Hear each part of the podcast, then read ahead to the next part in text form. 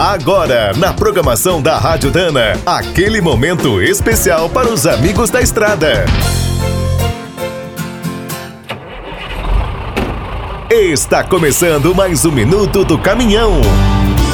Fique por dentro das últimas notícias, histórias, dicas de manutenção e novas tecnologias.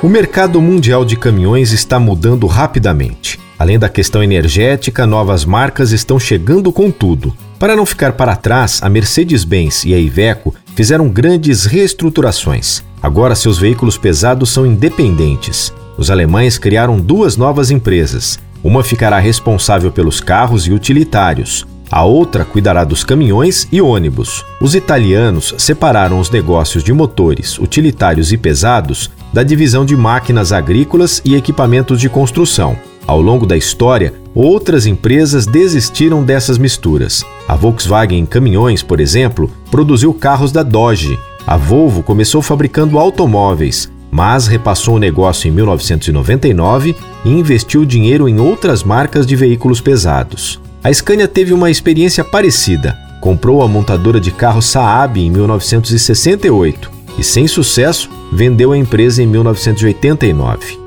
A DAF já fez de tudo: produziu carretas, kits de tração, caminhões, ônibus e automóveis. Mas em 1975 saiu do mercado de carros. Aqui no Brasil ainda temos duas fábricas que atuam em setores bem diferentes: a Agrale em Caxias do Sul e a Caoa em Anápolis. Quer saber mais sobre o mundo dos pesados? Visite minutodocaminhão.com.br. Aqui todo dia tem novidade para você.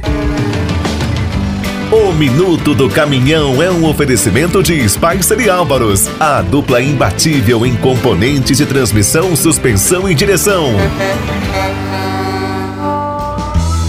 Quem é do trecho já sabe, para ficar bem informado, a Rádio Dana é sempre a melhor sintonia.